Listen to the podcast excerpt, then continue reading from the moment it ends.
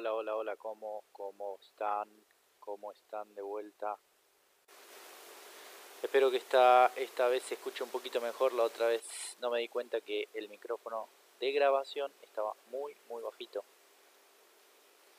Bueno, hoy es 11 de septiembre. Es viernes, feliz viernes para todos. Y estoy acá, alto día, tomándome un cafecito. Ya hay algunas clases. Y les quería contar un poco lo que tengo en la cabeza. Acabo de actualizar mi estado de Facebook. Espero que ustedes hayan sido responsables y hayan hecho lo mismo. Les leo. El pensamiento crítico está mal porque impide que las personas que están intoxicadas con la compulsión de controlarlo todo nos puedan terminar de arruinar la vida. Aparte, ¿quién no confiaría en alguien que usa la palabra protocolo? Estoy 100% de acuerdo con lo que sea que me pidan que haga, aunque no tenga sentido, porque pensar por mí mismo y cuidarme de verdad no me da tanto miedo como dejar que otros decidan por mí. Además, es completamente razonable que dejemos que las personas se tiren de aviones en movimiento con una mochila y una sábana y algunos cables, pero permitir que una persona tenga una peluquería para sostener a su familia, o permitir que las personas se entrenen antes de las 8 de la noche en Plaza de Voto es una locura. Eh, no sé qué relación tienen ustedes con la verdad, pero yo tengo una relación bastante complicada con la verdad. Una relación bastante compleja y complicada. Eh, hoy a la mañana, como todas las mañanas, me levanté y hice una meditación guiada sigo a, una, a, una, a un tipo que guía meditaciones desde la ciudad de Redwood, en California. Eh, él se llama Gil Fronsdal y me gustan mucho sus, sus meditaciones guiadas. Y en la meditación guiada de hoy nos hizo reflexionar sobre eh, la verdad, cómo la conciencia, cuando estamos conscientes, eh, es cuando somos honestos con nosotros mismos. Es como, meditar es como ser honesto con uno mismo, practicar la honestidad. Porque uno está, cuando meditas, uno de los objetivos, eh, si lo haces tan bien como lo hago yo, es ser consciente de lo que está ocurriendo en el momento presente sin desviarte hacia fantasías del pasado, del futuro. Eh, yo no lo hago para nada bien eso. eh, pero bueno, esa es la idea. La idea es, ser honesto, es poder ser honesto, poder eh, quitar la, las cortinas la, de la confusión, de la fantasía. En realidad, para ser más precisos, no quitarla, no quitar las cortinas, sino eh, ver las cortinas por lo que son. Cuando uno está muy cerca de una cortina, no, no, sabría decir si es una cortina o si es alguna otra cosa. Cuando uno da unos pasos hacia atrás, puede ver la cortina por lo que es. Y entonces de esa manera, en ese sentido creo que es lo que decía de que uno cuando medita y es consciente de lo que ocurre, como que da un paso atrás, uno da un paso atrás y ve lo que está ocurriendo en la cabeza de uno en el cuerpo de uno, en el corazón de uno o en el alma de uno, eh, con un poco más de distancia. Y entonces, eh, de esa manera, te das la oportunidad de tener la oportunidad de ser honesto. Eh, o de ver la verdad, ver, ver las cosas con veracidad, con, con un, cuadro completo de lo que está ocurriendo. Eh, y, y sí, me parece que me parece que me parece que eh, pasa eso pasa en muchas situaciones, ¿no? Cuando uno está en una situación, no sé qué, eh, puede ser una situación muy complicada, muy difícil. Eh, no puedes seguir indefinidamente en una situación difícil. Eh, o sea, eh, hace, sirve, sirve concentrarse y ponerse serio y enfocarse en lo que uno está haciendo y tomarse las cosas en serio y, moverlas para adelante. Eh, pero es como que cuando uno no tiene humor, cuando uno no puede reírse de, de una situación, es como si estuvieras abajo del agua sin el tanque de oxígeno. Tenés un tiempo limitado para hacerlo, podés hacer, pero tenés un tiempo limitado. Después vas a tener que volver y tomar aire. Vas a tener que volver a la superficie y dar una bocanada de aire para después volver a bajar. Eh, algunas personas se pueden, eh, pueden forzar el cuerpo para estar más tiempo abajo del agua, pero eventualmente, como no somos peces, ni mamíferos adaptados para estar abajo del agua mucho tiempo, eventualmente vamos a volver y a respirar en la superficie. Eh, así que sin humor, si no, si no tenés la, el humor, eh, que el humor es una manera espontánea de tomar distancia de las cosas, para tener perspectiva eh, y, para, y, para meter el tiempo dentro de todo eso, para meter... Uno se puede reír de las cosas cuando puede tomar distancia y puede imaginar que lo que está pasando es menos grave de lo que aparenta ser ahora. Eh, y irónicamente, cuando, cuando tomás esa distancia y tenés un poquito de humor o te podés reír de la situación o inclusive reírte de vos mismo, de golpe tenés más energía para, para, para seguir en el tema, para seguir en, la, en, la, en, el, en, la, en el problema. Y tenés como una mirada más, más fresca, más espontánea, de golpe, cuando puedes tomar una distancia y, y reírte. Eh, cuando estás muy cerca de la situación, no solo no la podés ver tal cual como es en realidad, no solo no podés distinguir cosas que por ahí son importantes de distinguir de la situación, cuando no tomas distancia, sino que además tenés una energía muy, muy, eh, muy, muy limitada. El, el humor es una parte importante, el humor y la distancia es una parte importancia una parte importante de resolver cualquier problema, cualquier situación. Eh, por eso yo les digo, los aliento, una parte del programa de este, del programa de este Conversaciones sin filtro, es que escriban al mail snoble333 arroba gmail sin miedo, escriban la, no, hace falta que pongan los nombres reales de ustedes ni nada. Escriban la, la situación, pónganla en papel porque eso te da una distancia. Después cuando la escuches en el programa, cuando yo la lea, es más distante todavía, la vez como si fuera un cuadro colgado en una pared y ya no lo estás pintando, está ahí en la pared, podés verlo con otros ojos. Además de todo eso, yo te voy a decir cómo yo veo la situación. Eh, no sé si alguna vez leíste un cuento y lo comentaste. Eh, salvo que no haya sido a la primaria o no haya sido a la secundaria, no lo debes haber hecho nunca. Pero es muy, es muy distinto comentar un cuento cuando lo haces con más de grande, porque no lo estás haciendo obligado.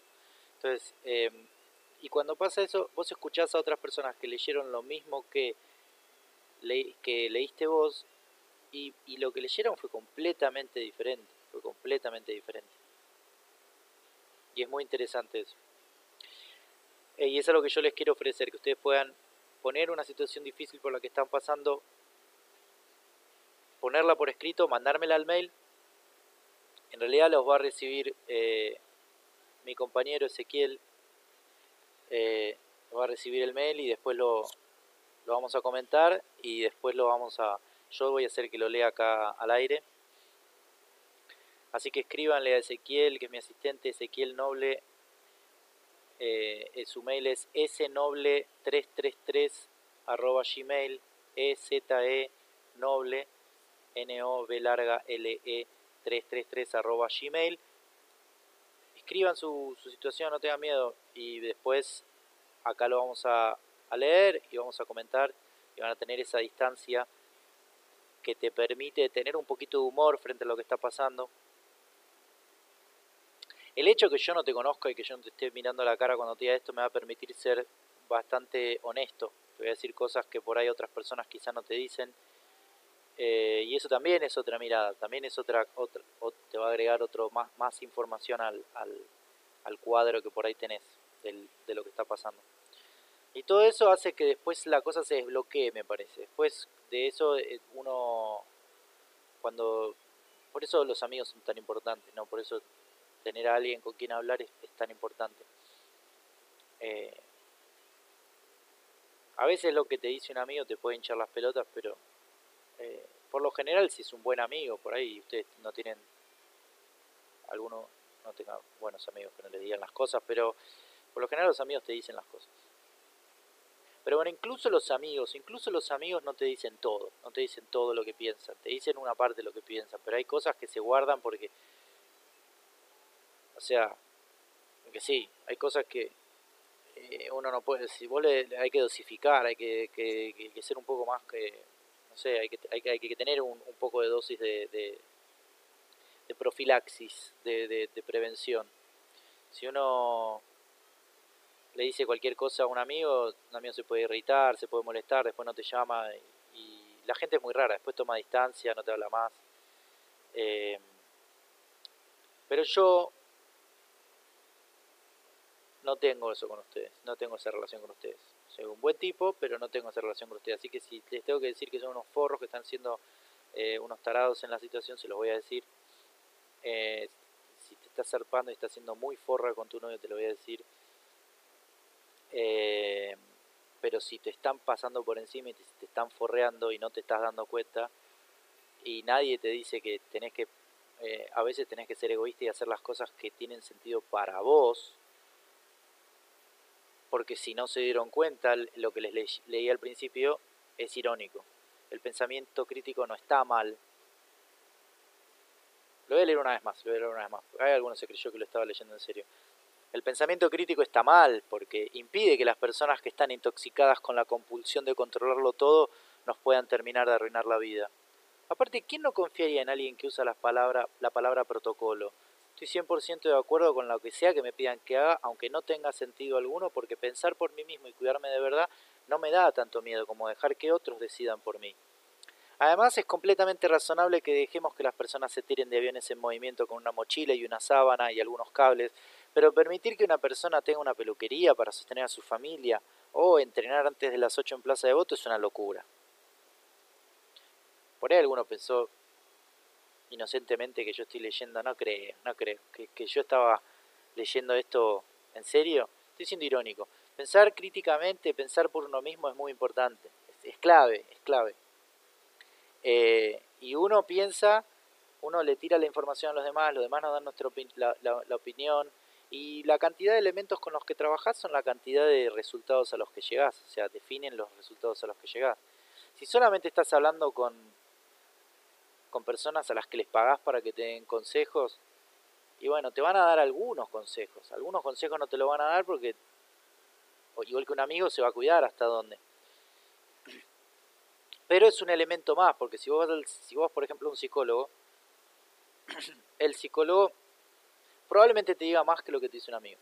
Probablemente tenga una mirada más interesante también que alguno, porque uno se junta con los amigos porque hacen lo mismo que a uno le gusta tienen gustos en común o valores en común. Un psicólogo es una persona que le, pagás para que te dé un consejo clínico, que te, una persona formada que habla con muchas personas, por lo general, por lo general da buenos consejos. Te puede, te puede tocar un psicólogo de mierda, pero por lo general te van a dar buenos consejos. Pero, pero a mí me quedan las dudas hasta dónde el psicólogo va a ir, va a llevar su honestidad, ¿no? Porque después también tiene que vivir. En cambio, yo no dependo de vos. Vos me puedes escribir y yo voy a ser completamente honesto.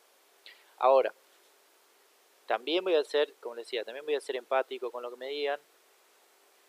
Eh, soy un buen tipo, les digo, les anticipo que no voy a ser un forro, pero les voy a, les voy a, por ahí voy a sonar, a veces voy a sonar más frío que lo que están acostumbrados a escuchar, pero si lo saben usar, es, una, es un recurso que ustedes tienen que las personas que no están todavía escuchando esto o que no tienen a, un programa similar o análogo a este, lo tienen. Ah, bueno, joda. Que encontró esto, encontró algo que les puede servir.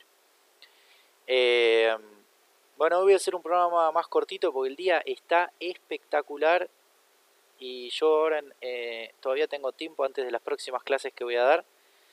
Eh, mi mail, mi mail personal es raventos84 Les pido que no me manden a mí directamente las, las, las experiencias, mándelas al otro mail, a snoble333 gmail.